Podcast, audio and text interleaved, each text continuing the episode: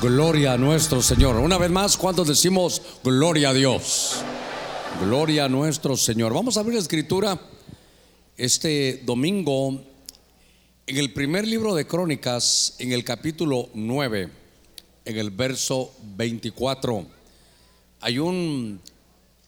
La última parte, la que me interesa, están hablando del templo y dice, a saber, dice, tres mil talentos de oro, oro de Ofir también habían siete mil talentos de plata refinados para recubrir las paredes de los edificios. Para recubrir oro, para recubrir las paredes de los edificios. Vamos a hacer una palabra de oración. Aquí hay muchas peticiones y le ruego poner a nuestro consiervo, es un pastor de muchos años de ministerio muchísimos años de ministerio, el pastor Ismael Paz. Vamos a orar por el Padre. Una vez más en el nombre de Cristo, acercándonos con todo tu pueblo, abriendo nuestros labios porque así abrimos nuestro corazón. Mira cada ruego, cada súplica y cada petición. Mira, mi Dios, cada problema que hay en los matrimonios, que tú pongas tu mano, Señor, que podamos y aprendamos a ceder, que nunca se endurezca el corazón para que no haya ningún divorcio te pido en el nombre de Cristo por la economía de tu pueblo. Te pedimos, mi Dios, que abras esas puertas de bendición a tu pueblo. Lo pedimos en el nombre de Cristo. Pon mano de sanidad sobre cada enfermedad. Aún ahora mismo, aquellos que están enfermos, si pueden poner su mano en el lugar, Señor, que le está, está afectando. Y Señor, envía tú a tus ángeles para ministrar salud. Todo te lo pedimos en el nombre de Cristo. Te pedimos también, Señor, por por nuestra ciudad. Pon tu mano tú en el nombre de Cristo. Y una vez más, Señor, tu pastor, hermano Ismael, lo ponemos en tu mano. Guía la mano de los médicos en el día que lo van a operar. Todo te lo pedimos en el nombre de Cristo. Danos una buena mañana. Señor, visita cada vida, rompe ataduras, quita complejos. Señor, que despiertes tú el espíritu de liderazgo. Desde ya declaramos una atmósfera de bendición, de misericordia para tu pueblo. Sé que nos vas a inundar de protección y nos vas a inundar de salud. En el nombre de Cristo, gracias Señor, amén y amén. Gloria a nuestro Señor. Gloria a nuestro Señor. Estando leyendo un poquitito la, escritura, en el libro de Reyes hay algunas historias que son muy importantes. Eh, cada uno de los personajes que con la ayuda del Señor vamos a ver hoy, y tal vez, ah bueno, aquí tengo un relojito ya para verlo. Quiero llevarlo a usted a que, a que podamos visualizar algunas cosas que me llamaron la atención. La Biblia dice que todo lo que está en el Antiguo Testamento es sombra, es figura, para extraer la esencia de la vida práctica para nosotros el día de hoy. El texto que leímos, estuve platicando con el apóstol Sergio, le conté lo que quería enseñar y él me dio ese texto. Me dijo, mira, ya chequeaste este de Primera de Crónicas, eh, ahí que leímos 29.4, que cuando hicieron el templo, obviamente era el templo de Salomón, Dice la escritura que forraron las paredes con oro. Usted sabe que cuando hemos visto los martes el tabernáculo de Moisés, hay, hay, eh, hay un mobiliario del tabernáculo que está forrado con oro. El arca es de madera, pero está forrada con oro. La mesa de los panes es una mesa de madera de acacia, pero, pero está forrada con oro.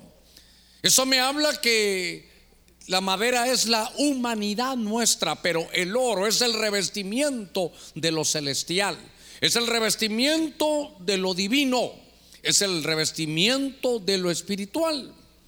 No quiero ver el oro como nada de valor material en la tierra. Quiero que se dé cuenta que ese oro nos estaba hablando, hermano, que era un tabernáculo, era un templo. Diga conmigo un templo cuyas paredes, hermano, eran de oro. Yo no voy a ir a la, a la parte, hermano, literal, porque eso puede despertar codicia y podemos desviarnos de lo que realmente Dios quería hablarnos. Porque como es sombra y es figura, está hablando de templos en el Antiguo Testamento, de tabernáculos. Y entonces ahora viene el apóstol Pedro y dice, a mí Dios ya me avisó cuándo voy a dejar este tabernáculo. Está hablando de qué? De su cuerpo Pablo viene y dice, nosotros ahora somos templo y morada del Espíritu Santo.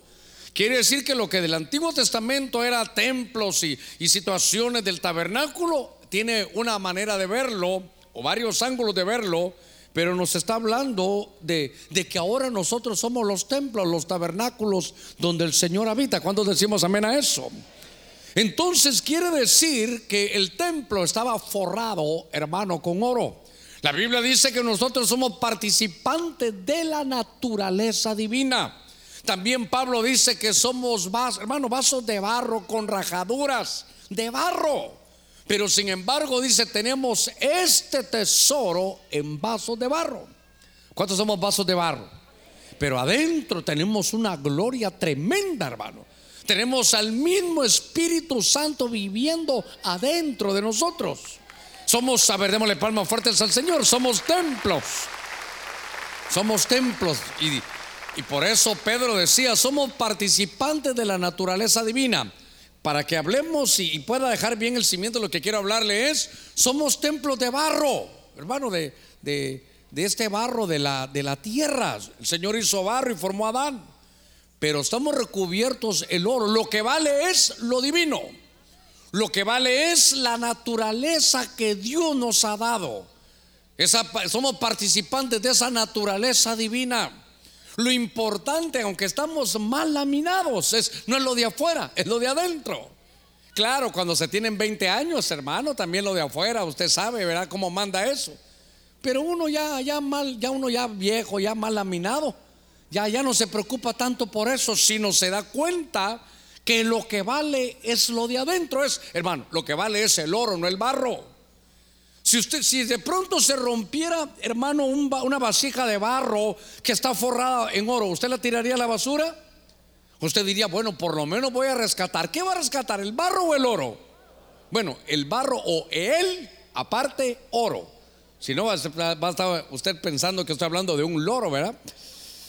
Ahora, cuando estoy viendo esto, me doy cuenta que en ese pasaje, fíjese que la historia marca que cuando el Señor se fue, usted recordará, 30 y algo de años después, 33 años después, o, a ver cuántos eran, creo que eran unos 32 años después, pero en el año 70, o sea que fueron 38 años después de Cristo, en el año 70 vienen los romanos, agarran el templo literal donde el Señor estuvo, y entonces se recuerda que, que lo destruyen y lo queman, pero ¿sabe qué dice la historia?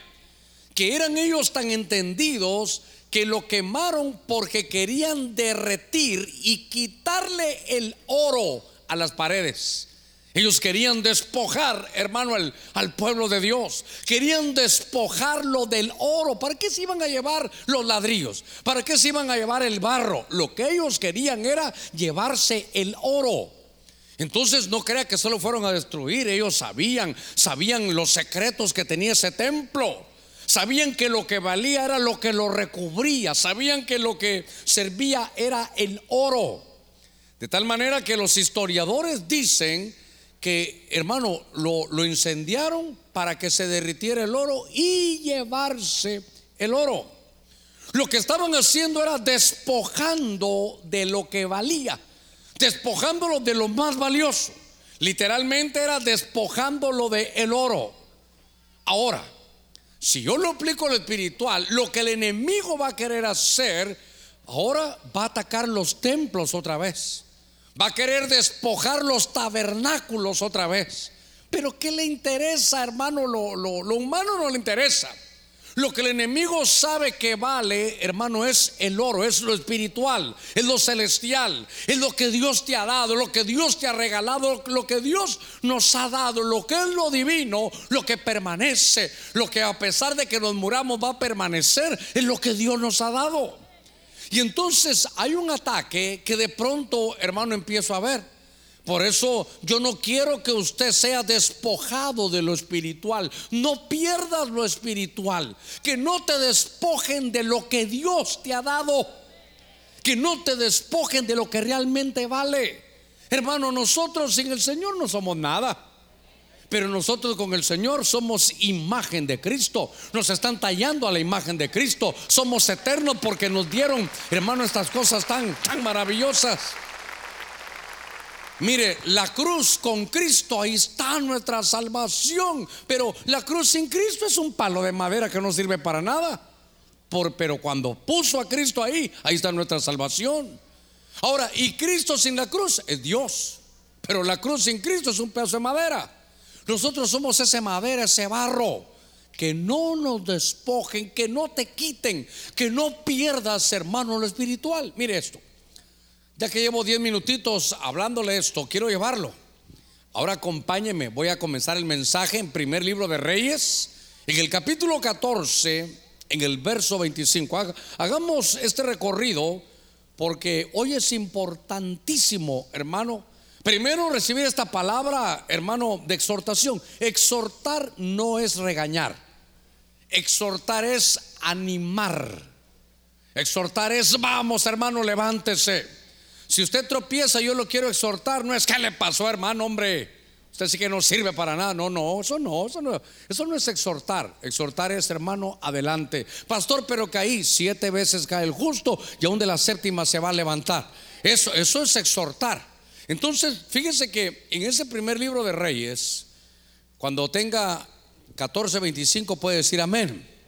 Dice, y sucedió que en el quinto año del rey Roboam, subió Sisac, rey de Egipto, y subió contra Jerusalén, verso 26, y tomó los tesoros de la casa de Jehová, y los tesoros de la casa del rey, todo lo tomó.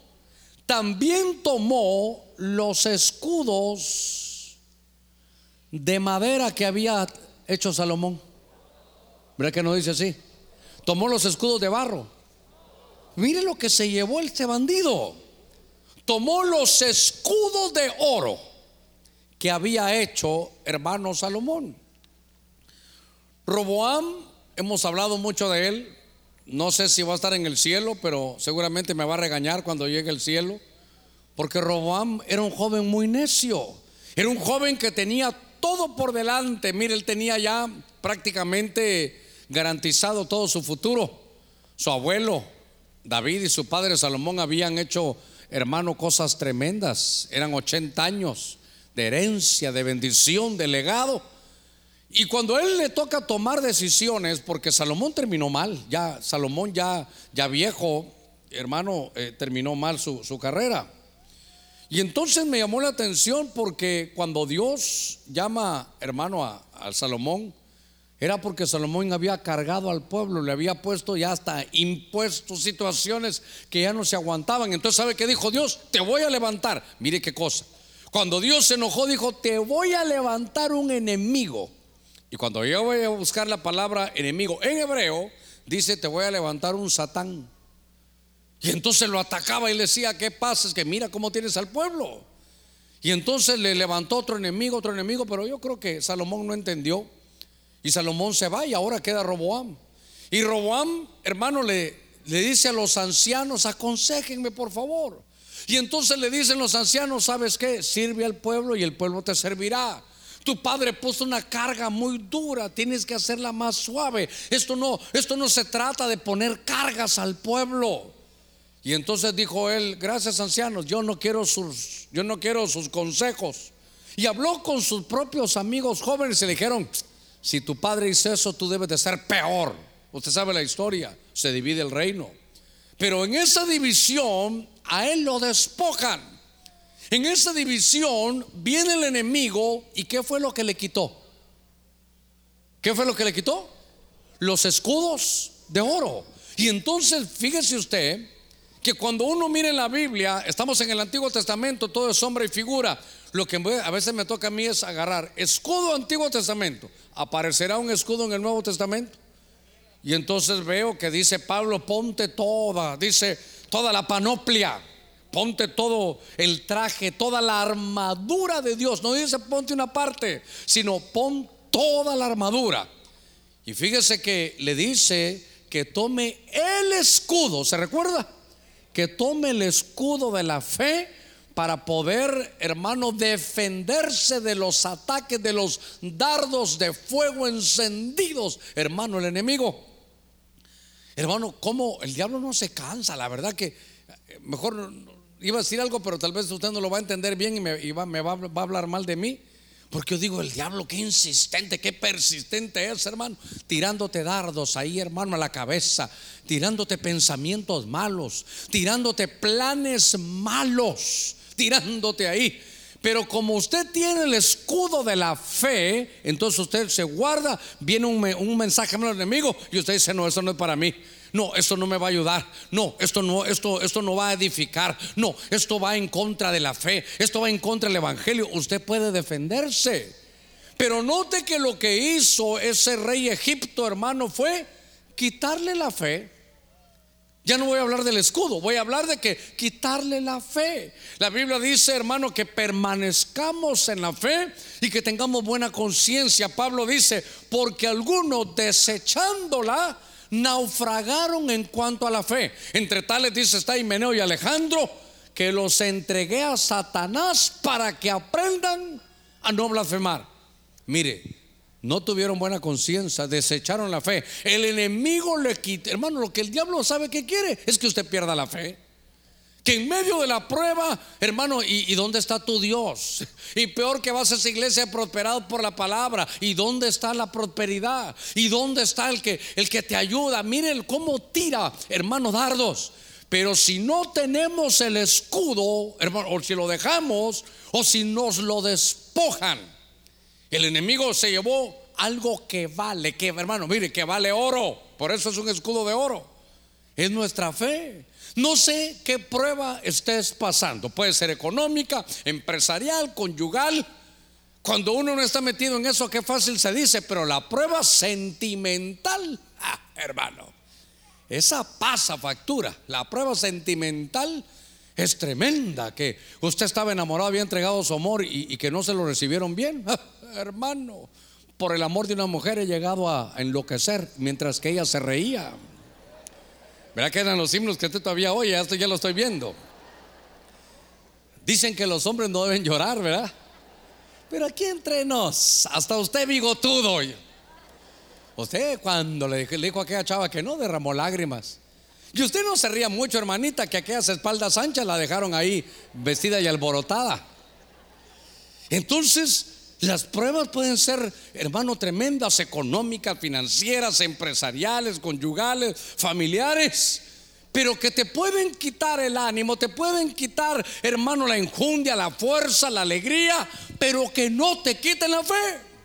No pierdas tu fe, párate, hermano, y di como decía la profecía, con mi labio yo voy a confesar, con mi labio está el poder de la vida y de la muerte, y aunque esté pasando dificultades, yo voy a caminar sobre las aguas y sé que voy a lograr grandes cosas en Dios. Sé que Dios está conmigo, Él tiene planes para mí, Él lo hace todo perfecto. Fíjese que es tan importante, Dios mío, no puedo salir de esto, que estoy recordando que cuando se murió, hermano, Saúl con su hijo Jonatán, ellos murieron en una batalla.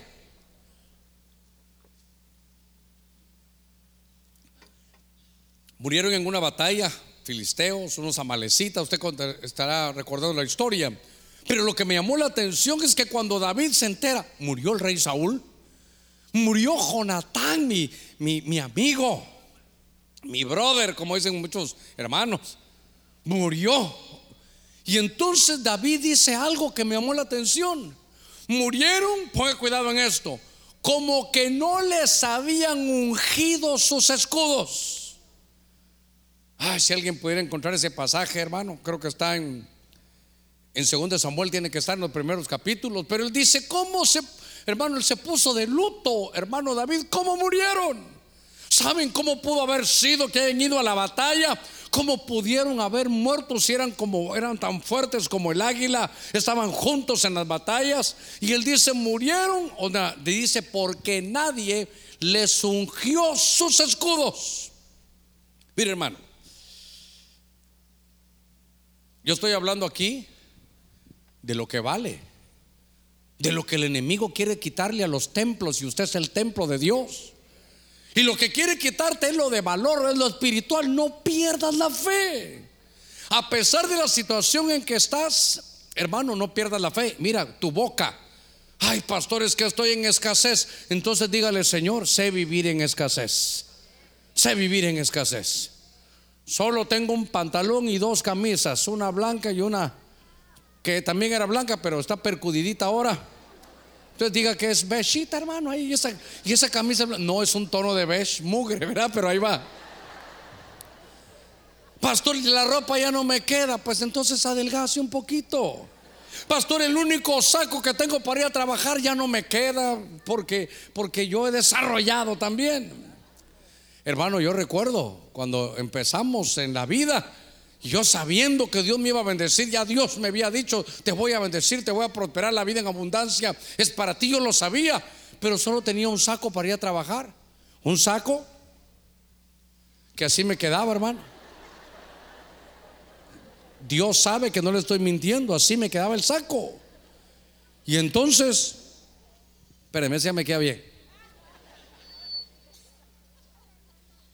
Entonces, en los tiempos de frío allá en mi extierra, hermano, ya iba, estaba hasta como hasta nublado, lloviendo, hasta bruma había. Y yo con mi saco tenía que ir a ver a unos clientes, hermano, tenía que ir con corbata, mi camisa blanca, como fuera.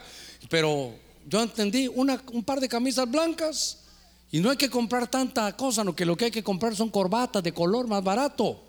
Eso es lo que uno tiene que hacer. Usted puede tener su traje azul y camisa y una su camisa blanca y solo eso tiene. Cómprese unas cinco corbatitas, una al mes. Y puede estar toda la semana en decir que elegante ese señor, pero solo se cambió la corbata. Le digo por si alguien le está pasando, porque yo siempre iba con, con mi saco, Germán, no tener frío, para nada. Y por dentro iba yo así, hermano. Pero ¿sabe qué decía, Señor? Sé vivir en escasez. Sé que tú estás conmigo. Sé que tú tienes planes. Sé que esto me va a servir después. Hermano, que no le roben la fe. ¿Sabe? Hoy al final, mire, hasta lo apunté aquí. Dice ungir los escudos al final. Yo quiero ungir su fe. Porque yo venía entrando, hermano, y decían todos contra el dengue. Yo dije, esto es todos contra el gordo. ¿Se recuerda? ¿Se recuerda de eso, verdad? Las cámaras no sé si llegarán, pero se recuerda. Aquí, hermano, van, van así, mire, estos corriendo. Estos son todos contra el gordo, todos contra el gordo. Pero después, después el gordo contra todos, el gordo contra todos, el gordo después persigue. Entonces, yo dije, Dios mío, ¿qué pasó? Y lamentablemente ya tuvimos una pérdida de una niña de siete años, de los nuestros. Entonces vi que había ese problema. Y por eso vamos a ungir esta, esta, esta mañana al final y en la tarde también. En la tarde vamos a ver cómo se vence una epidemia, cómo se vence una peste. Pero cuando yo estaba viendo eso, dije, tenemos que ungir, hermanos, los, los escudos de la fe. Dígale al que está a la par suya, no pierdas la fe. Aunque estés llorando, no pierdas la fe. Aunque estés triste, no pierdas la fe. Le voy a tirar un misilazo ahorita aunque tengas hambre, no pierda la fe. Ahí al final alguien te va a decir, ¿sabes qué? ¿Quieres comer algo? Ahí lo va a llevar hermano y le va a invitar a comer. No se preocupe, no pierda la fe. No pierda la fe. Entonces, fíjese que empecé a leer y me di cuenta en Primera Reyes 15, 18. Entonces Asa tomó toda la plata y tomó todo el oro que habían quedado en los tesoros de la casa de Jehová y en los tesoros de la casa del rey. Y oiga esto, hermano, y los entregó en manos los servidores. Luego el rey Asa los envió a Ben Hadad, hijo de Tabrimón, hijo de Esión, rey de Siria, que habitaba en Damasco, diciendo: Hay alianza entre tú y yo, como la había entre mi padre y tu padre. Y aquí yo envío un obsequio de plata y de oro Ve y anula la alianza con Baasa, rey de Israel, para que se aparte de mí. Mire lo que estaba haciendo Asa. Le mandó dinero a este rey de Siria para que no hiciera alianza con el otro hermano. Y dice que le mandó un obsequio de plata y de oro. Un momentito. ¿Y de dónde sacó el oro? De los tesoros de la casa de Jehová. El enemigo lo que quiere es que agarró el templo y le quitó los tesoros. ¿Qué cosa es esta, hermano? Yo sé que usted ya me entendió que esto es sombra y figura, porque mire, hermano, Asa, a saber si usted se recordará, pero Asa, lo acabamos de predicar antes de irme, yo, yo he tenido a ese Asa en mi corazón, porque él empezó bien, él estaba, él era el rey hermano de, de Israel, usted recordará. Y entonces lo que le sucede es que él se da cuenta que, que debe de enderezar. Ahorita se va a recordar usted. Y él dijo, hagamos un pacto de búsqueda. ¿Se recuerda? Y vamos a buscar al Señor, todos. Y el que no busque a Dios, ¿se recuerda? Que se muera.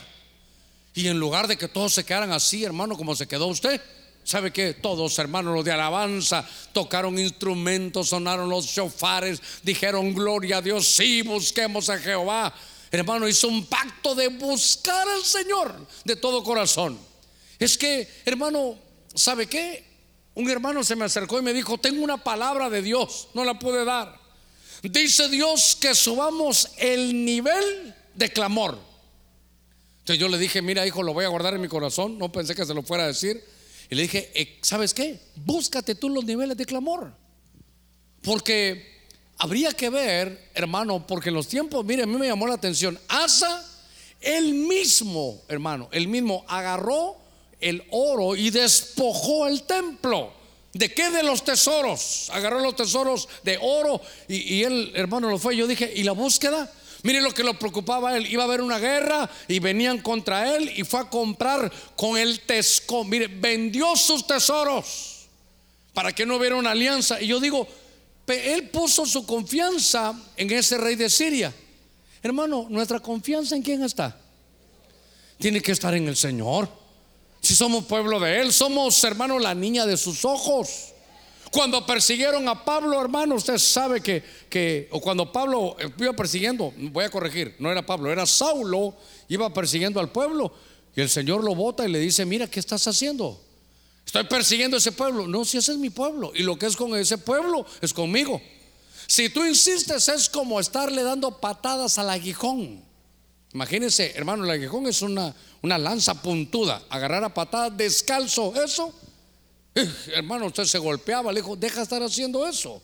Estás persiguiendo a mi pueblo. Cuando estoy viendo esto, veo que Asa, yo, yo puse aquí y no era el que buscaba al Señor. De pronto algo sucedió y ya no puso su confianza en el Señor. Y entonces el enemigo lo que quería era que perdiera sus tesoros.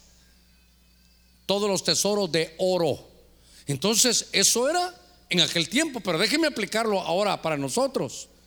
Hermano, ni siquiera voy a hablar de ninguna iglesia, sino de la que Dios nos dio a pastorear a usted y a mí. Cuidado, perdemos nuestros tesoros. Yo no estoy hablando de tesoros del templo arquitectónico, de los del terreno, no, no, no. Porque lo, lo del oro es lo espiritual, lo celestial, lo divino. Son los dones, son los regalos que Dios ha dado a este ministerio. A otros le habrán dado sus tesoros, pero yo, te, yo soy responsable por, por lo que pase aquí. Yo soy responsable, hermano, de traer una palabra de exhortación, es animarlo es animarlo. Fíjese que entonces yo estaba viendo que le querían quitar sus tesoros. Ah, digámoslo bien, el enemigo sabe que quiere despojarnos de nuestros tesoros espirituales. Está mal que yo lo diga, hermano. ¿Usted conoce sus cualidades? Y conoce sus defectos también, ¿verdad? Pero no conoce, alguna cualidad tendrá que tener usted. ¿Cuántos estamos casados? Amén, digamos, a menos casados alguna cualidad tiene usted porque su mujer le hizo caso. Pastor, yo soy feo. Sí, pero feo, el hombre es como el oso, mientras más feo, más hermoso. Algo, algo tiene que tener. Mujeres casadas, díganme las mujeres casadas. Algo tiene usted que tener. Porque mire su esposo tan necio, tan necio ahí detrás de usted. dijo, me de comer esta tuna, como dijo un pastor por allá aunque me espine la lengua, dijo hermano él. Porque como se comió la tuna, tiene espinas. Bueno, lo que le quiero llevar es que entonces uno reconoce sus tesoros. Entonces yo quiero reconocer algunos tesoros que Dios nos ha dado. Diga conmigo, nos ha dado. ¿Sabe qué? La palabra, la doctrina. ¿Saben qué, hermanos? La alabanza, la adoración. Tal vez usted ni se da cuenta, el servicio a Dios. Hermanos, los que vienen de afuera, ¿sabe qué dicen? ¡Qué orden, hermano! El orden. ¿El orden qué hace? Atrae bendición. Entonces son, son tesoros. No podemos descuidar ni la palabra, ni la alabanza, ni el servicio, ni el orden. Ah, habrán muchas cosas, pero yo digo, esos son los tesoros. ¿Sabe que cuando el Señor me estaba llamando y le decía, Señor, te pido algo? Me puede faltar todo, pero que no me falte tu palabra.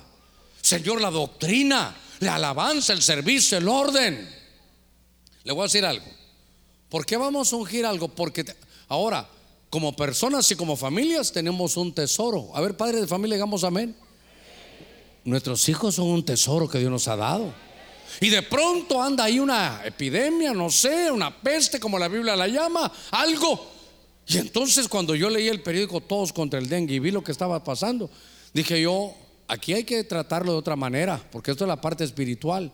Claro, hermano, que hay que cuidar que la basura y que no haya ahí agua estancada, todo lo que usted ya sabe que sacan. Pero lo espiritual es importante. Por eso hoy vamos a, decir, no, no, no, vamos a proteger lo que Dios nos ha dado. Y usted como padre de familia, Dios, tú me has dado hijos. Dice, don de Dios son los hijos. Esos dones tú me los diste. Los vamos a ungir porque los vamos a cuidar. No podemos permitir, hermano, que, que nos despojen de los tesoros que Dios nos ha dado. Los que predicamos la palabra, hermano, no se puede descuidar. Es el tesoro que Dios nos ha dado. Los que cantan y alaban al Señor, no descuiden eso. Cuando les toque dirigirme, solo llenar un montonón de ahí eh, en una, hermano, en una tómbola ahí como que fuera la loto. A ver, estos himnos voy a cantar. No, no, no. Eso se doblan rodillas. Se le dice, Señor, Espíritu Santo, ¿qué quieres que le cante al Padre? ¿Qué quieres que cante para alabarte y bendecirte? Nos tenemos que preparar. No eches a perder tus dones, tus tesoros. Porque, hermano, hay cosas que usted hace que solo usted las hace bien, hermano. Esos son dones. Mire, sus tesoros, hay gente que, hermano, tiene un lugar para limpiar carros, pero como, como eso es lo que él sabe hacer, limpiar los carros de una manera tremenda, hermano. Fíjese que estaba yo en, en Girona, allá con los hermanos, allá en Catalanga. Y entonces ya se estaba saliendo la barba de su lugar. Y entonces dije, quiero, quiero ir a la barbería. Aquí no hay barbería, pastor. Aquí hay perruquería. Yo ya me imaginé yo rascándome así, hermano, allá. Perruquería, dije yo. Entonces fui con un perruquero. Hasta así meneaba la cola yo ya ahí, hermano. ¿Y qué cree? ¿De dónde cree que era el Ferran, el peluquero? ¿De dónde cree que era? Hondureño, hermano.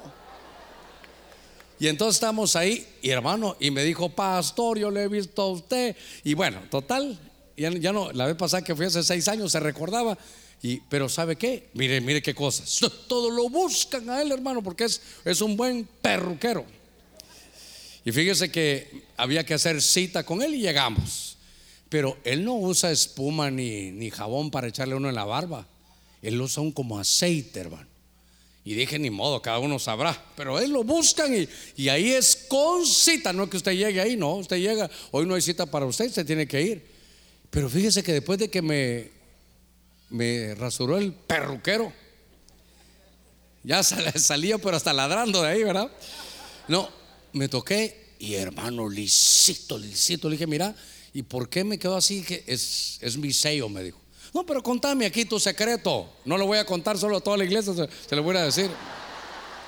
me dijo, ya había que no le puse jabón ni espuma, le puse aceite. Entonces dije yo, Hermano, como cada uno tiene un don. Eso es lo que Dios le dio a él. No, solo es de profetizar. Tal vez usted tiene ese don tan tremendo de que usted cocina calidad. Lo que el enemigo quiere es, lo que quiero, hermano, decirle esta mañana es que el enemigo lo que quiere es quitarle lo que Dios le dio. Porque ese don que usted tiene, eso es lo que lo hace usted valioso. Si no tuviéramos ese don de Dios, ya no servimos para nada. Por eso lo que le vengo a decir es que no te quiten lo espiritual, que no te quiten el don que Dios ya te dio. A veces, pastor, fíjese que yo hablaba en lenguas. ¿Cómo que hablabas? Es que fíjese, pastor, que ahora ya no. Ese fue un don que Dios te dio. A ver, ¿cómo son los dones de Dios? Son irrevocables. Lo que Dios te dio, ahí lo tienes, hermano. Tienes que trabajarlo, abonarlo, desarrollarlo en Dios. Pero eso es algo que, que es tuyo. Cuídalo.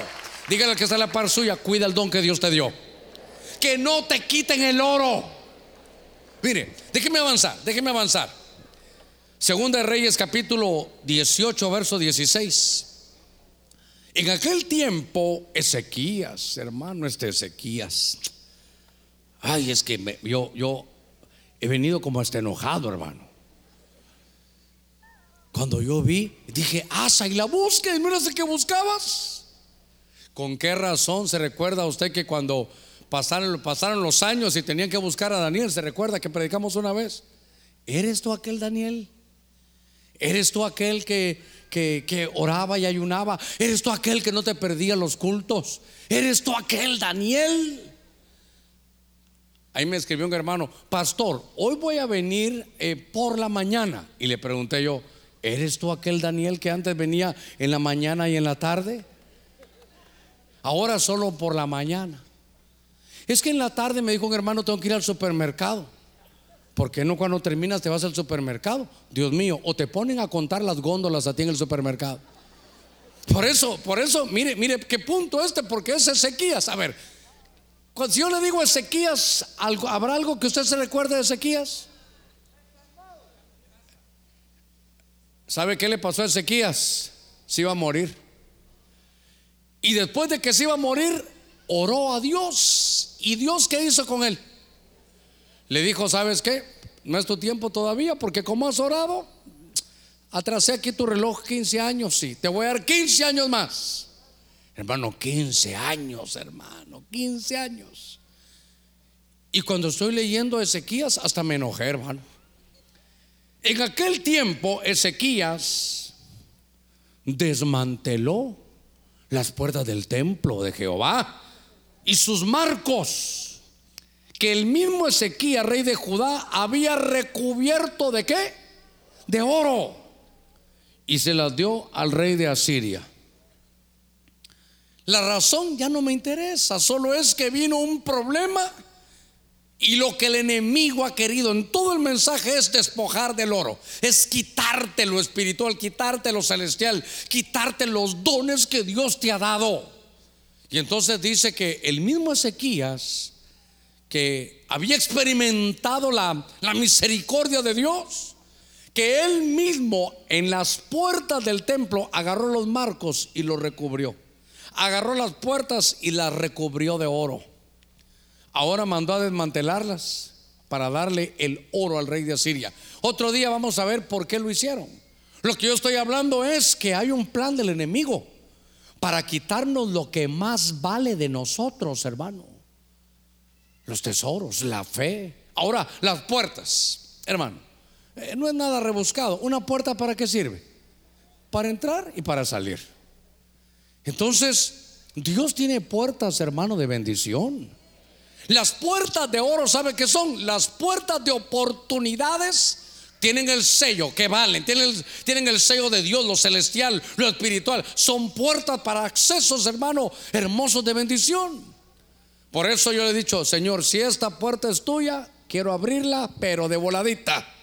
Pero si esta puerta no es tuya, yo no la quiero, pero, pero ni que me la abran, paso adelante, que me digan, hermano Germán, pase adelante. No, no, no, hermano, no. Yo no quiero las puertas que no son de Dios. Por favor, nadie me vaya a malentender. Yo no quiero las puertas que no tienen oro. ¿Me, me a entender?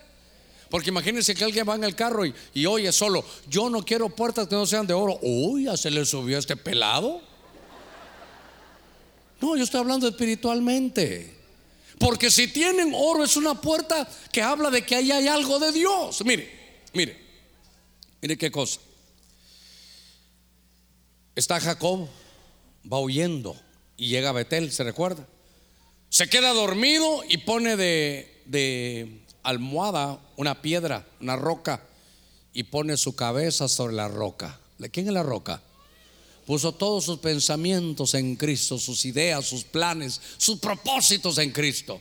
Y de pronto, una visión. ¿Se recuerda? Una escalera que comunicaba el cielo con la tierra. Y él tiene la experiencia, Dios le habla y cuando se va, la visión, él dice, yo no sabía que esta era casa de Dios y puerta del cielo. Entonces, hay puertas espirituales, puertas de experiencias, hermano, puertas que Dios quiere que usted las tenga ahí para, para que pueda usted ingresar a cosas nuevas. Dice yo soy la puerta, dice las ovejas entran y salen por esa puerta, entra y van a, vas hallar pastos. Yo quiero esas puertas de pastos, quiero esas puertas de bendición. Yo quiero eh, tener contacto con la puerta del cielo porque ahí, ahí están los accesos divinos. Quiero las experiencias, hermano de Dios. Pero recuerdo que había una puerta que tal vez no tenía dinteles como los que nosotros conocemos. Pero era la puerta que abría una nueva dimensión. La gente venía del desierto y esta era la puerta que entraba o que te permitía una vez que la pasaras entrar a Canaán a la vida de abundancia. Aquí no habían casas, aquí eran el desierto en tiendas. Aquí vas a habitar casas que tú no construiste. Aquí va, aquí venían unas bendiciones. Aquí era el pan del día. Aquí no había refrigeradora, era el pan del día. El pan del día. Yo no sé si usted ha vivido así. Yo le conté que una vez a mis amigos de la universidad, la casa más cercana al salir de la universidad era la mía. Pues la casa de mi mamá. Y entonces ahí pasamos a estudiar. Y un día uno de mis amigos me dice, Germán, fíjate que te hice un favor, contame, apagué el refrigerador. ¿Por qué? Es que solo está gastando luz, porque adentro no hay nada, me dijo. Ah, qué desgraciado, dije yo, ¿verdad? Pues algo, dejaba una ofrenda ahí para que haya algo. Pero nunca se me olvida, un gran amigo mío, un gran amigo mío. Pero hay un momento de crisis en el que uno está en el desierto no se puede sembrar ni cosechar, no hay nada. Pero había una puerta, había una frontera que si se pasaba, entrabas a una abundancia hermosa. ¿Se recuerda cuál era la puerta? Había una ciudad que había que, era la puerta para salir del desierto y entrar a Canaán. ¿Se recuerda cuál es la puerta? Era una ciudad amurallada. Esa ciudad, muy bien hermano, de Jericó, esa era la puerta. Y entonces recordará que, que vino, hermano, el Señor y dijo, entren, pero como es la primera puerta, como es el primer acceso, todo lo que hay ahí es para mí. ¿Se recuerda el principio? Dame a mí primero. Dame, entras a, del desierto y vas a entrar a Jericó, vas a despojar, pero todo lo que está ahí es para mí. ¿Sabe qué le estaba diciendo? Lo demás, todo lo que venga después es para ti. Pero te quiero enseñar que si quieres abundancia hay un principio, dame a mí primero. Y, yo sé que sí, pero no me alcanza. No, es que no te alcanza porque no le das a Dios primero. Es que así he estado por años. Si sigues en lo mismo, vas a terminar con los mismos resultados. Cambia. Cambia, hermano, cambia eso. Y ahora viene Acán ¿Y sabe qué hizo Acán? Espiritualmente hablando, le quitó el oro a la puerta. Porque aquella puerta de bendición se le hizo a él de maldición. Hasta ahí llegó él, toda su familia. Ahí los apedrearon. Qué terrible es que nos quiten las puertas de bendición, hermano. El enemigo lo que quiere es cerrarte, hermano, esas, esas puertas. El enemigo ya no quiere que entres a, cosas que Dios tiene. Por eso en tu oración y en mi oración, Señor, hay que decirle, Señor, la puerta que es tuya, ¿sabe qué? Es la puerta de oro. Hermano, perdóneme, ¿me doy a entender? No vaya a estar diciendo, uy, qué interesados ahí. No estoy, yo estoy, mire, le voy a decir algo, no estoy hablando de otra cosa que de lo espiritual, lo que Dios te ha dado. Cuando las puertas de oro eran las que tenían valor y viene aquel y le quita los marcos, le quita, desmantela la puerta y le quitó su valor que no te cierre, hermano, las puertas. Las puertas las tiene Dios para tu bendición. La Biblia dice, medita en mi palabra de día y de noche y todo lo que hagas. Pastor, pero yo no prospero. Ok, ¿y la puerta cuál es? Medita en el Señor. ¿De qué? De día y de noche. Pero algunos, diga conmigo, aquí no hay ninguno. Solo meditan los domingos. Y toda la semana nada. Medita de día y de noche. Señor, aquí estoy, yo sigo tu palabra. Esta es la puerta de acceso. Y cuando yo veo, le quitan esa puerta. Mire, mire cómo los templos eran despojados. Mire cómo quitaron los escudos, quitaron la fe, quitaron los tesoros. Ahora le quitan los accesos. Mire, Segunda Reyes 24:12. Y Joaquín, rey de Judá, se rindió al rey de Babilonia. Mire a quién se rindió. Hermano, ¿qué es Babilonia? Confusión religiosa. Y Joaquín, rey de Judá, de los, de los, cuando mi Biblia habla de, que diga rey de Judá, es como quien dice de los reyes, hermano noble, de los que estaban bien, bien cimentados. Pero mira Joaquín, se rindió al rey de Babilonia. Él y su madre, sus capitanes, sus jefes, sus oficiales, otra versión dice sus eunucos. El rey de Babilonia lo apresó en el año octavo de su reinado. Luego sacó de ahí a todos los tesoros, perdón, luego sacó de ahí todos los tesoros de la casa de Jehová y los tesoros de la casa del rey. Rompió en pedazos todos los vasos de oro.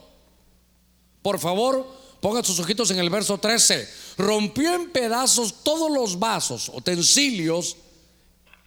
Dice la Biblia en hebreo la palabra Kelly.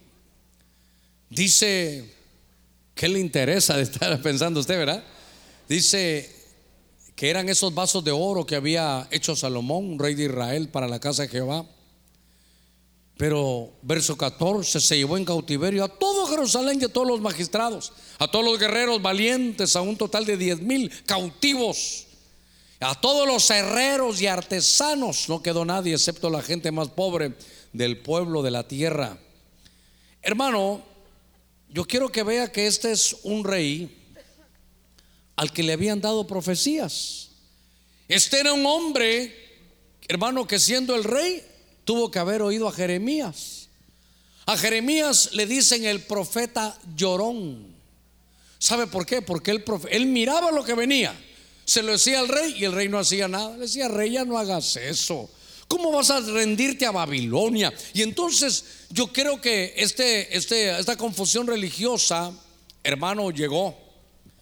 Y fíjese que dice la Biblia que 24 que leímos 13 o 12, desde el 11 dice que Babilonia sitió a Jerusalén. Hace algunos años hablamos de eso. ¿Sabe qué? Sitiar es, es algo, es una estrategia de guerra de mucha paciencia. No es que en una semana, no, porque ahí el pueblo que lo, lo van a sitiar es que le hacen una especie de muro de terraplenes en todo su alrededor. Entonces los tienen en la mira, el que sale lo mata, entonces no pueden salir de ahí, están en su casa. Quiere decir que les queda comida, pero por un tiempo. Y como el agua llegaba, les envenenaban el agua para que el agua estuviera también, hermano, con, con escasez.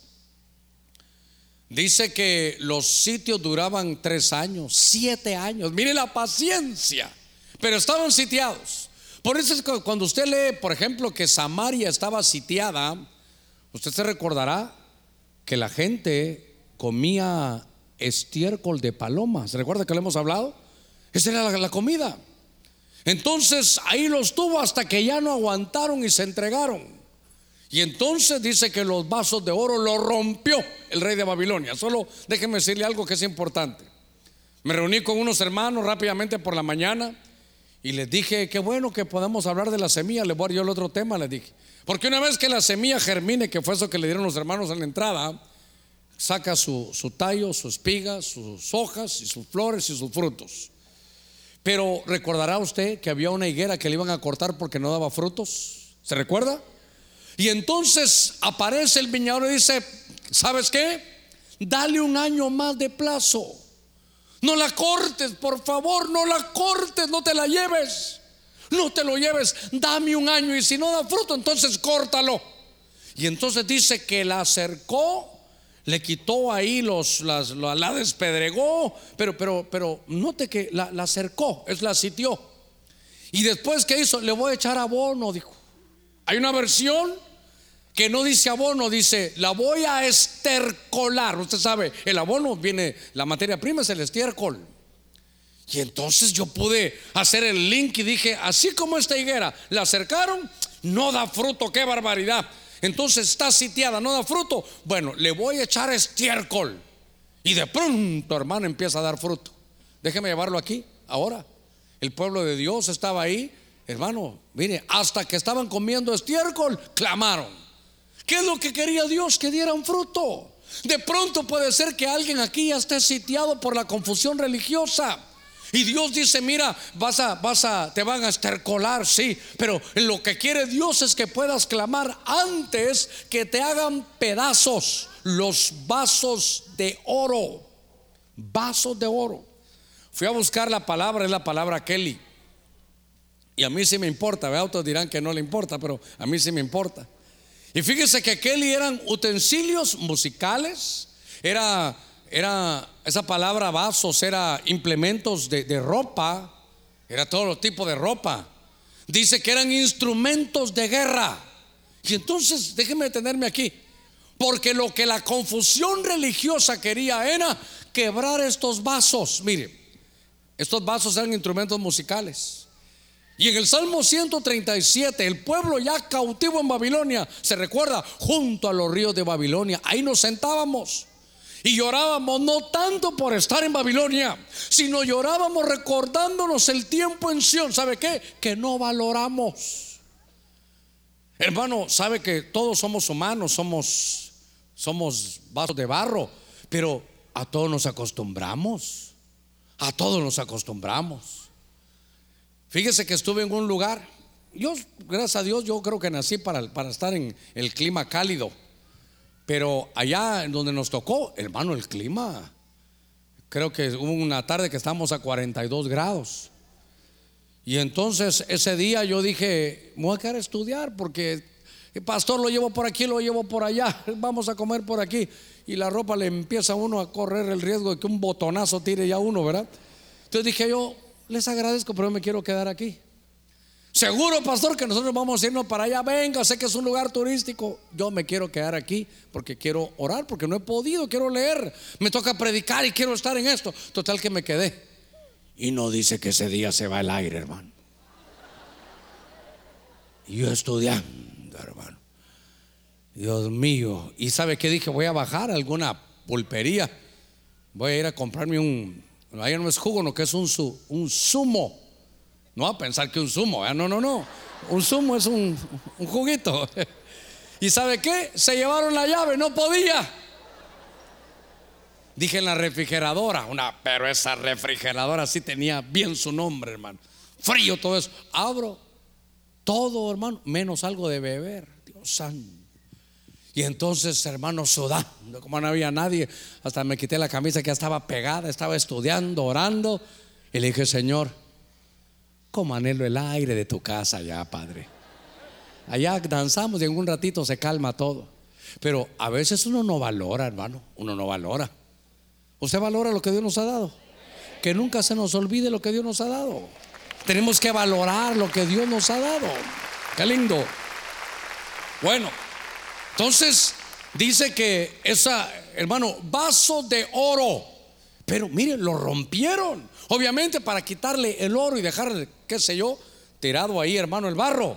Pero vi que era, ¿sabe qué? Eran instrumentos musicales. Yo le decía que ahí se acordaban. El Salmo 137, no sé en qué verso, pero dirá, dice así, ahí colgábamos nuestras arpas. Qué tremendo.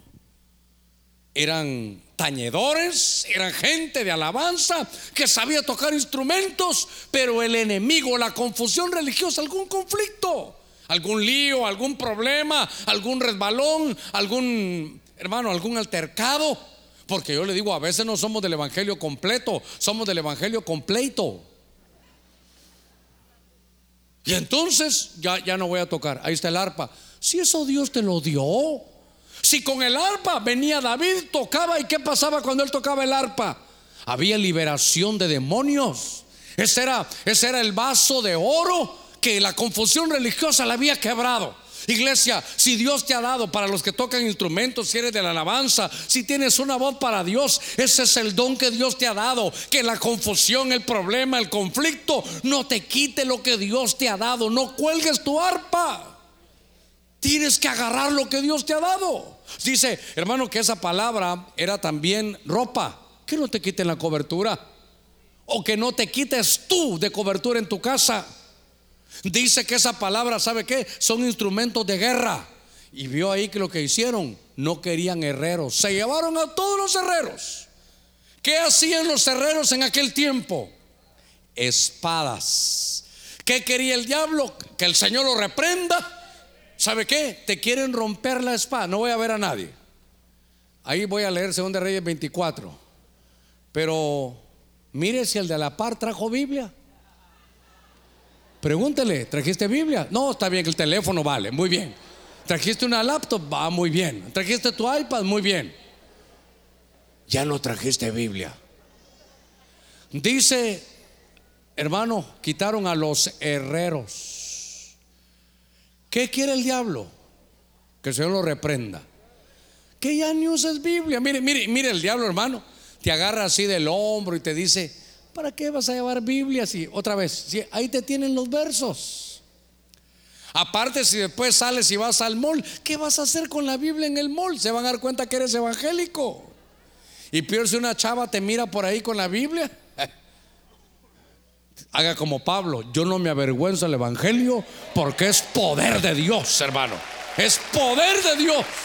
No me avergüenzo del Evangelio. Pero ya te quiere, mire lo que, mire lo que quiere. No, eso le rompían los vasos de oro.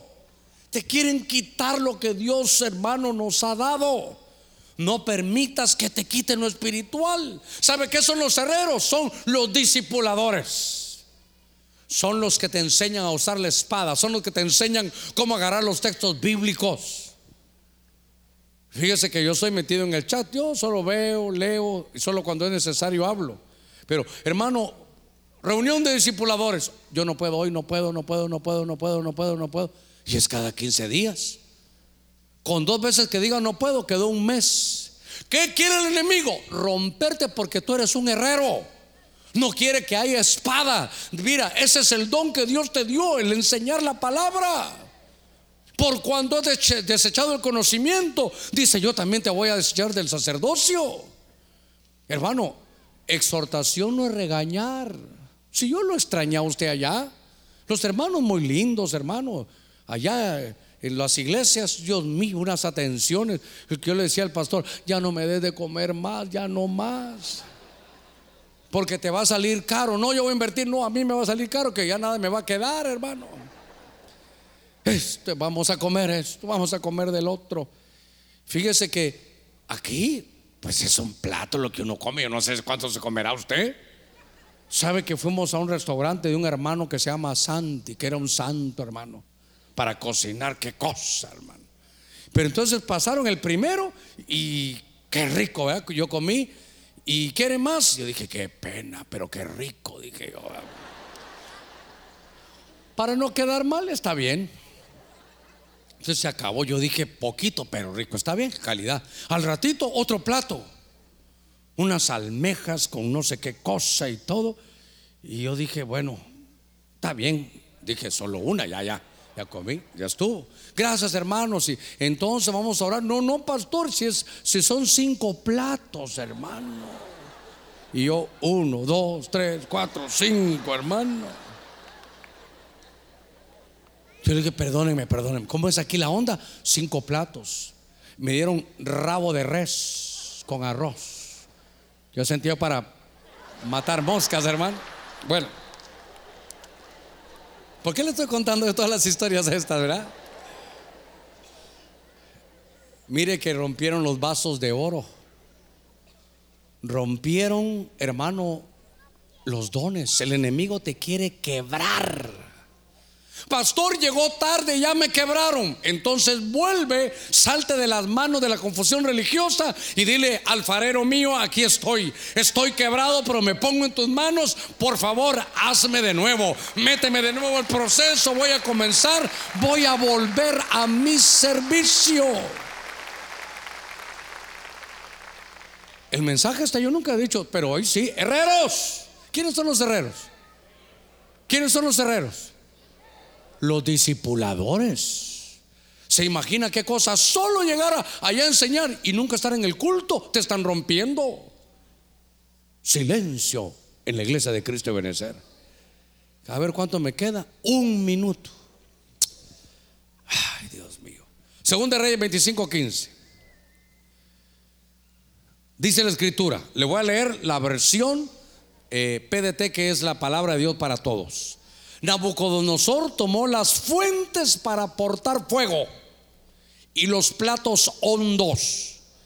Se llevó todos los objetos de oro por el valor del oro. Oiga, y todo lo que era de plata por el valor de la plata. Déjeme que voy a ir cerrando aquí, pero ya le voy a decir a los hermanos cuando nos toque eso. Denme un segundito. Como no he estado aquí 15 días, por lo menos denme un minuto por cada día que falté. No, solo, solo voy a terminar esto. Usted sabe que soy respetuoso de la, hora. Pero dice, nuestra Biblia dice incensarios y tazones, creo que dice. Pero yo fui a buscar lo que eran, leí varias versiones y sabe que era los braceros. Con ese es de brasas, las brasas. Si usted ha venido los martes, hemos estudiado esos, esos lugares, eran unos tazones para agarrar el fuego de Dios. El fuego de Dios que caía en el, en el altar del holocausto, de ahí agarraban los braceros para llevar ese fuego, que es fuego de Dios, llevarlo para encender el candelero, para poner el incienso. Pero era fuego de Dios, diga conmigo, fuego de Dios. ¿Qué quiere el enemigo? Que pierdas el fuego. ¿Acaso Pablo no le decía a Timoteo? Aviva el fuego del don de Dios que está en ti. Es que hermano, le voy a decir algo, los dones son irrevocables. Los dones son irrevocables. El don es algo que Dios puso en ti, con lo cual tú vas a hacer un trabajo para Dios de la manera que solo tú puedes hacerlo porque Dios te habilitó. Pero, pero eso no implica que no te, que no te, que no lo pulas tú, que no lo uses tú. Si tú tienes, eh, por ejemplo, el don de profetizar y ni estás en la escuela profética, el don va a estar ahí, pero nunca lo vas a poder usar. Si Dios te llamó para la palabra y no lees, ay hermano, el que, el que siembra en el estudio de la palabra puede cosechar en el púlpito, si no, no, ¿cómo, ¿cómo va a avanzar? Si tienes un don, por ejemplo, tocar una guitarra, pero nunca vienes a los ensayos, no, no vas a avanzar. Y es un don, es, es el oro que Dios te ha dado. Imagínense, le dicen Timoteos. ¿Sabe? Que nadie tenga en poco tu juventud. ¿Cómo están destruyendo la juventud? Los braceros, los que llevan el fuego de Dios. El, el diablo dijo que haya fuego, pero ya no lo van a poder llevar a ningún lado. Usted sabe esto, que sean luz, pero que no tengan fuego. Hay iglesias, hermano, que solo sí, solo saben una, una revelación tremenda, pero no tienen fuego. Y la iglesia comenzó con fuego. En Pentecostés eran, hermano, lenguas de fuego que no te quiten el fuego de Dios. ¿Sabe qué es eso? La pasión, hermano. Mire, mire, lo estoy exhortando. Verá que exhortar es, regañar, ¿verdad? Es animarlo a usted. Usted, qué lindo verlo hoy aquí, es una cosa para mí maravillosa. Pero mi, mi tarea es decirle, no pierda, ¿sabe qué es el fuego? La pasión, hermano. Usted sabe cuando usted se enamora es un fuego, es una pasión que con tal de verle un ratito, de decirle buenas, buenos días, solo le tocó la mano, hola, ahí va usted. Mm. Ni me lavo la mano hoy. ¿Por qué? Porque hay un fuego, hay una pasión. Está lloviendo y vas a venir a verme, no vengas porque está lloviendo, voy con sombrilla o me mojo, no tengo sombrilla, llevo una mochila y allá me cambio, pero no me detiene nada. No hay buses, me voy a pie. ¿Por qué? Porque hay pasión. Hoy espero que la pasión lo haya levantado en la mañana. Porque cuando se pierde el fuego, ay, domingo, mejor voy en la tarde. No descanso todo el día. Tú me llamas del reposo, Señor. Yo ya estoy inscrito en el libro de la vida. Y el Señor te dice, sí, hijito, pero ya perdiste el fuego.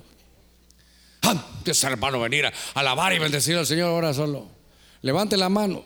Ay, Dios santo. Por eso, el punto esta mañana es que no te roben el fuego. Dígale que está la par suya, no pierdas el fuego de Dios. Tú eres un portador de fuego. Tú llevas ese fuego de Dios donde quiera que vayas. Vas a dejar marca donde quiera que vayas. Eres un bracero de parte de Dios. Mire, dice ahí que aparte de los braceros, los platos hondos. Platos hondos son, hermano, cuencos. Yo estaba predicando allá en España y, yo quería decirles palangana o eh, ellos entienden por cuenco. Bueno, dije yo, si así entiende, pues cuenco. Pero, ¿cómo le llama usted, hermano, eso que se usaba en las pilas antes para agarrar el agua? El palangana, ¿conoce eso? ¿Ah? Paila, la paila, ahí está. No le demos más vuelta. Entonces se llevaron los braceros y la paila. No más vueltas. Ahora, perdón, pana. Pana. Hay unos lugares que uno es mi pana, vos sos mi pana, somos buenos amigos. Entonces, pana mía. Bueno, pana o la paila, lo que, lo que usted quiera. Ahora, si nos vamos a la Biblia, ese es un lebrío. Eso es una, en el hebreo es una jofaina que Jesús utilizó en San Juan capítulo 13, ¿para qué? Para lavarle los pies a sus discípulos. ¿Sabe de qué me habla a mí esa paila? Esa vaina, le iba a decir yo. ¿Sabe de qué me habla esa paila a mí? De la humildad. Uno. Dos, que Jesús dijo, yo ya me voy, ya. Me toca irme, me toca ir a la cruz. Y ustedes son mis discípulos, Señor, le va a dar un curso, pero sencillo, práctico, conciso y macizo. Yo que soy el Señor, le voy a lavar a los pies a ustedes. ¿Qué lección le estoy dando? Que el mayor sirve al menor. Hermano, no perdamos eso, por favor. Qué vergüenza que todavía alguien se viene alguien por primera vez y dice, esta silla está vacía, me voy a sentar yo aquí. Y para, hermano, usted profetiza, canta, danza, sabe hebreo, griego, arameo, levita, de sacerdote, no que anda volando, ¿verdad? No, hermano, entonces se me va para atrás, se me va para atrás. Qué terrible. ¿Y, sabe qué? ¿Y la paila? ¿Y la paila? Cuando usted mira un hermanito, incluyéndome a mí, con caminadito para y hermano, ¿y la paila? Cuando un líder le diga a usted, pasa hermano, mire la hora que es, hermano, ¿y la paila? ¿Sabe qué quiere el diablo? Hermano, que se cambien las cosas y que entonces el menor tenga que servir al mayor. Entonces viene, cállese, quítese, váyase. Y, ¿y cuándo? ¿Cuándo? ¿Cuándo me ha visto usted un anciano que yo, hermano, la profecía, tírela? No, no, no, hombre. Cuando alguien le esté, le tronando hermano, ¿y la paila? Y el otro le va a quedar viendo, ¿cómo así? Sí, ya la perdió, hermano, ya perdió la paila. ¿Sabe uno de los valores grandes que el Señor nos dejó es que Él siendo el Señor dijo, yo no vine para ser servido, sino para servir. Y si somos hijos de Cristo, somos hijos de Dios, nuestra tarea es servir al menor, el mayor servir al menor. Que no te quiten la paila. Fíjese hermano que no pude ir en la mañana, ¿qué se trató? Que no te quiten la paila, dígale usted. Que no te quiten la paila, que no te quiten la humildad. Porque hermano, se puede decir cualquier cosa, pero con modo. ¿A qué se siente usted aquí? Ay, ¿qué pasó, hermano? No. ¿Por qué trae ese niño aquí? No, no. Hermano, usted debe ser nuevo. Le cuento, en aquella puerta, mire, allá con rojito ahí. Eso le marca que es al, al cruzar ese acceso a, mira qué mundo maravilloso los niños hay. Ahí están los maestros, las, las eh, salas donde están los niños, todo es nuevo. ¿Sabe qué? Ahí hay una cámara que está controlando todo lo que se hace en todo el edificio. Ahí están las enseñanzas para lo que diferente. ¿Para qué trae ese niño aquí? Llévelo allá. Dígale, ¿y la paila?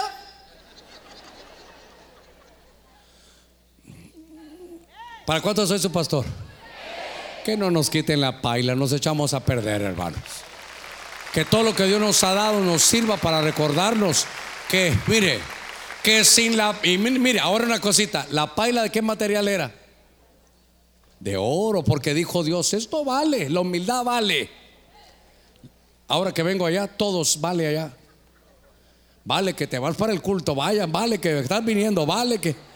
Así que, vale. Le voy a rogar a los de alabanza que puedan acompañarme unos segunditos. ¿Qué vamos a hacer? Lo vamos a ungir. Hacerlo yo uno por uno, nos vamos a las 5 de la tarde. Pero le voy a dar a cada uno la oportunidad. Y no se preocupe por si, sus hijos están allá, allá los van a ungir, allá tienen el aceite ya. ¿Para qué es? ¿Sabe qué? Para marcarnos delante en el mundo espiritual. En el mundo espiritual hay marcas que Dios pone. Le voy a rogar que solo los servidores se pueden levantar, los demás que, a menos que usted se quiera ir porque no quiere que podamos ungirlo. Hermano, no podemos tapar, el, tapar el sol con un dedo. Hay una plaga ahí. Y mire, no haga caso a todo lo que la gente escribe y dice, se inventan, no, no, no. Pero no podemos tapar el sol con un dedo, hay un conflicto. Entonces tenemos que hacer lo que nos corresponda en la parte práctica. Pero mi deseo es en la parte espiritual, una marca espiritual, para que sepan que ese templo, que este tabernáculo es templo y morada del Espíritu Santo los ancianos, diáconos y los que nos van a ayudar a servir. Ellos van a llevar, como siempre lo hemos hecho, una copita de aceite que se la van a pasar. Usted mete su dedito ahí y pasa la, copita, porque lo que yo quiero es, ¿sabe qué es? Ungir los aceites. Hermanos, los escudos. ¿Hay alguien que me encontró ese verso? Es segundo de Samuel. ¿Por qué no me lo busca? Segundo de Samuel. Tiene que ser segundo de Samuel. 1.21. ¿Tú lo tienes ahí? Lo que yo quiero es que me lean el pasaje donde David dice, ¿cómo es posible que se haya muerto Jonatán y Saúl? No, no entiendo. Sí. No es posible. ¿Y sabe qué dice David? Es como que nadie hubiera ungido sus escudos con aceite. Tómate bien el tiempo, léelo despacio oh montes de Gilboa, no haya sobre vosotros rocío ni lluvia, ni campos de ofrendas, porque ahí fue deshonrado el escudo de los valientes, el escudo de Saúl no ungido con aceite. Ahí se murió el rey Saúl, gracias hijo. Y mire la, la, mm, explicación que él da. Primero dice en, en el monte Gilboa, ahí que no vuelva a, a darse nada. Ahí que ni siquiera nadie lleve ofrendas. ¿Por qué? Porque ahí murió un rey de Dios, un rey que Dios había elegido con su hijo. Y dice, me parece, dice David, que nadie ungió su escudo con aceite. Yo quiero ungir su escudo con aceite. ¿Qué es su escudo? ¿Qué es el escudo? Allá arriba, ¿qué es el escudo? La fe. Por eso comenzamos con el mensaje. Que nadie te despoje de tu escudo. Porque la fe se debilita. La fe, ¿sabe qué? ¿Qué vamos a hacer ahorita? En un minuto, un minuto. Cuando le pasemos el aceite, lo que estamos haciendo, ungir es habilitar. Es darle un, una inyección, hermano, de, de fe para que usted se habilite en el mundo espiritual. Pueden pasar los hermanos entregando, pero yo quiero que sepa lo que usted va a hacer. Primero, usted va a quedar marcado en el mundo espiritual. No es obligatorio. Si usted no tiene fe para hacer esto, cuando le pasen el, aceite, solo páselo al otro si usted no lo quiere hacer. Pero para mí es tan importante que usted vaya marcado en el mundo espiritual. ¿Sabe qué es esto? Es la manera de avisarle al mundo espiritual que usted, yo sé que esto puede molestar a alguien, que usted no es igual a los demás, que su escudo, que es su fe, está habilitada para saber que usted está protegido, que caerán mil y diez mil puede ser, pero que a usted no le llegará. Por eso, y perdóneme, perdóneme porque yo me di cuenta hasta que ya había entrado al país el viernes, quería venir al culto, pero el vuelo vino retrasado como hora, hora y veinte ya, ya no pude venir. Pero cuando yo vi eso dije, voy a por lo menos anunciarlo de la mejor manera, rápido. Hoy por la mañana y en el culto de la tarde también. ¿Sabe?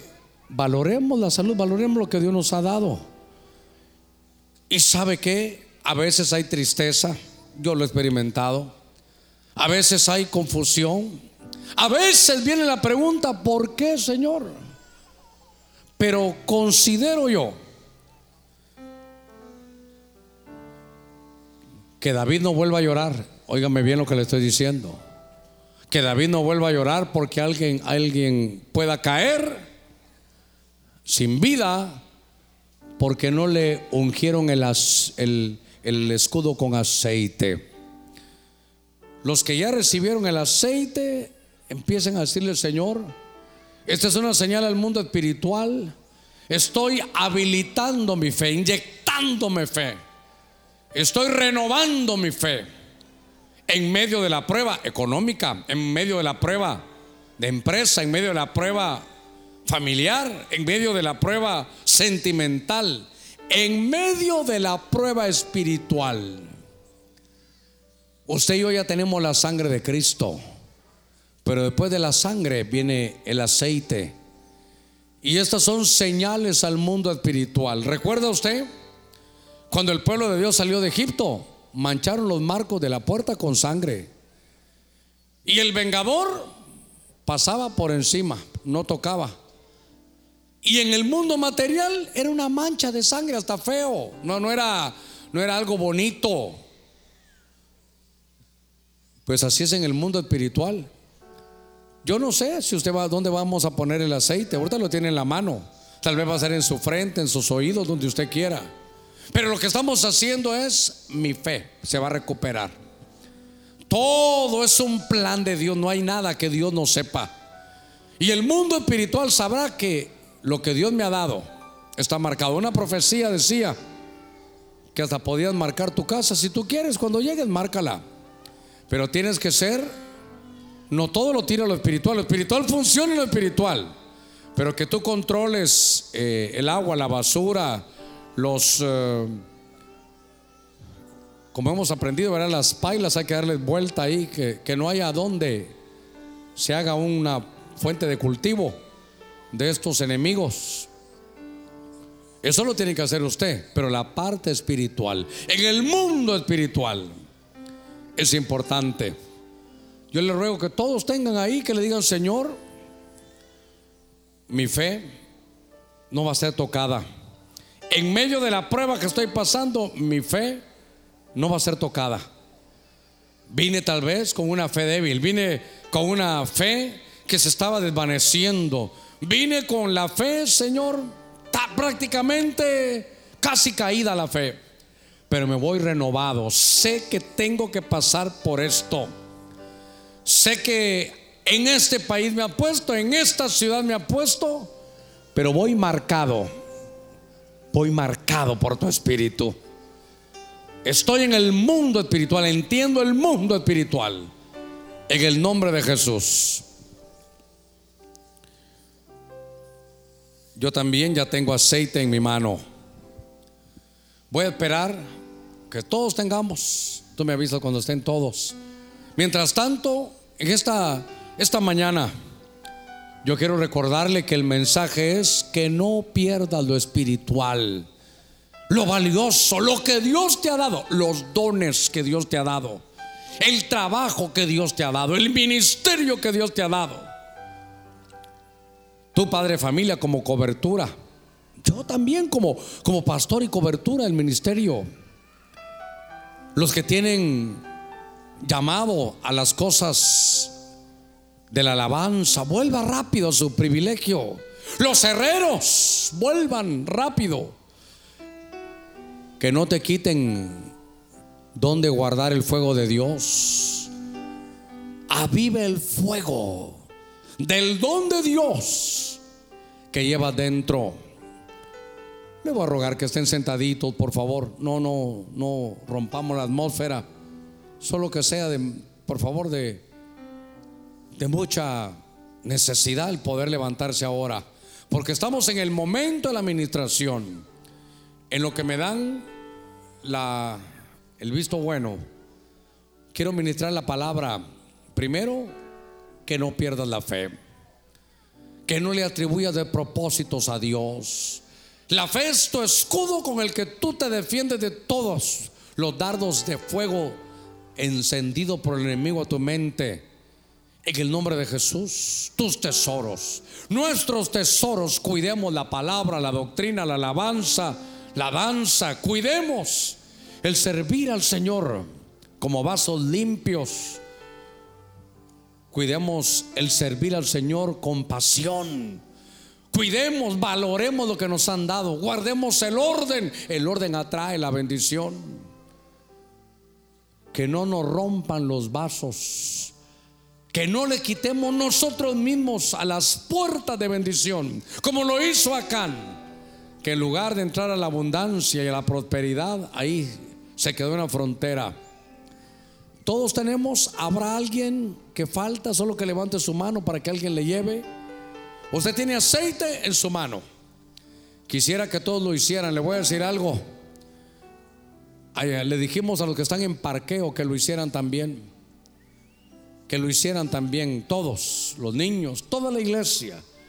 Todos ustedes que están aquí arriba ya tienen aceite en su mano, todos, todos, sí. Ustedes aquí, todos en las puertas. Este es un punto de contacto. No ponga su fe en el aceite. El aceite es un punto de contacto. Su confianza, su creencia está en el Señor. Y hoy estamos lanzando señales al mundo espiritual. Yo voy a usar este aceite para ponerlo en mi frente. Usted donde usted quiera. En mi frente, en mis oídos, en mis ojos, para guardar la visión. Para poder ver con los ojos que Dios ven. Padre, en el nombre de Cristo, proceda y ponga en su en su frente, si usted quiere, mira que nuestros pensamientos estén llenos de fe. Te pido en el nombre de Cristo que esta marca quede, Señor, en cada uno de los que hemos venido. Señor, mira a los que no pudieron venir por su economía, por salud, que están en su casa, que con el aceite que tengan puedan participar con nosotros. En el nombre de Jesús, pongo mis manos o mi dedo en el oído, porque por el oír el rema viene la fe. Señor, aquí están mis oídos consagrados a oír tu palabra, mis oídos consagrados a oír la música que alaba y te bendice a ti. Señor, pongo, Señor, este dedo en mi boca, porque el poder de la vida y de la muerte está en la lengua. Te pido Dios en el nombre de Cristo, que esta marca inyecte fe a tu pueblo y que sea como una marca de protección en sus ojos, Padre. Que la visión esté adecuada. Que no pierda la visión de lo que tú nos has dado. En el nombre de Cristo. Señor, mis pies, ahí pongo, Señor, este aceite para que mi caminar me lleve a lugares de bendición. Que mis pies no corran a buscar el mal. Este aceite lo pongo también, Señor, en mis manos para que las obras. Yo quiero bendecir la obra de sus manos. Quiero bendecir su trabajo. Padre, mira las manos que se levantan juntamente con la mía. Son manos que están llenas de aceite. En el nombre de Cristo, te pido, mi Señor, que estas manos sean prosperadas, que lo que toquen, que lo que firmen.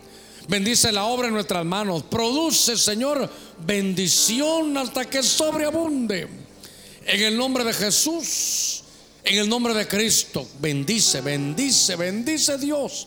En el nombre de Jesús. Bendice la obra de sus manos, bendigo su trabajo.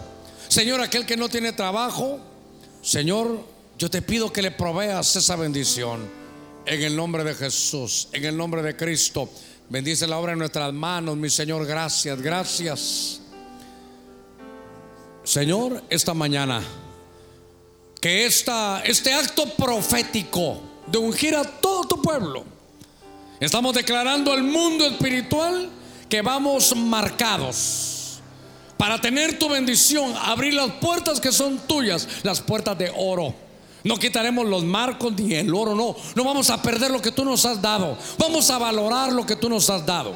Los que tienen dones del Espíritu, los que entienden, Señor, tu palabra. Te pido los por los herreros, por los hermanos de alabanza, por los servidores, por todo el que de alguna manera te sirve. Recordamos tu buena palabra. Tú harás diferencia entre el que te sirve y el que no te sirve. Bendigo, Señor, en el nombre de Cristo. Padre, Padre Santo. Trae la bendición, Señor. Trae la bendición a sus manos, a su caminar, a su desarrollo.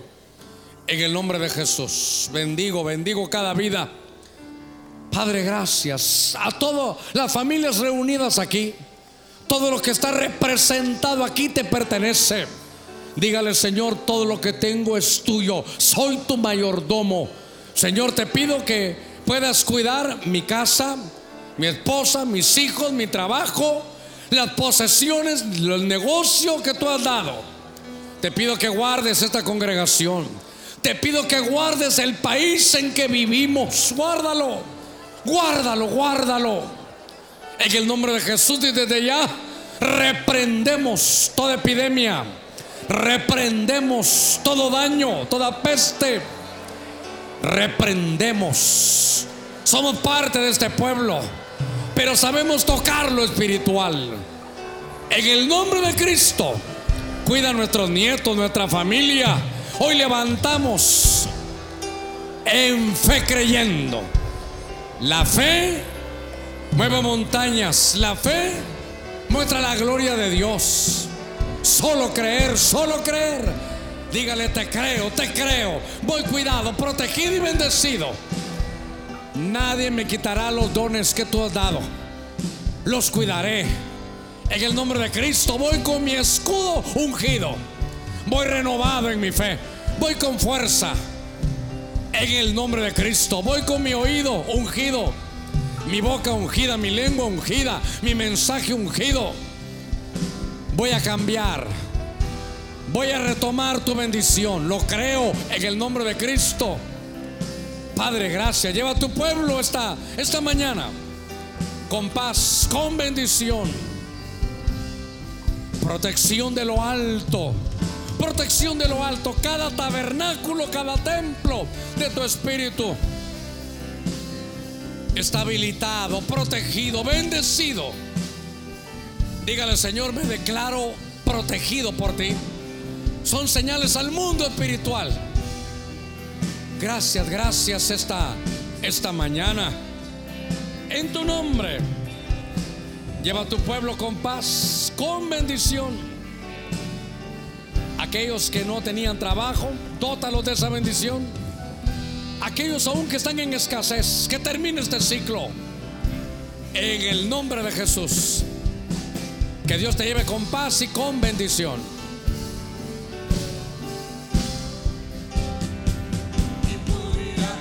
you.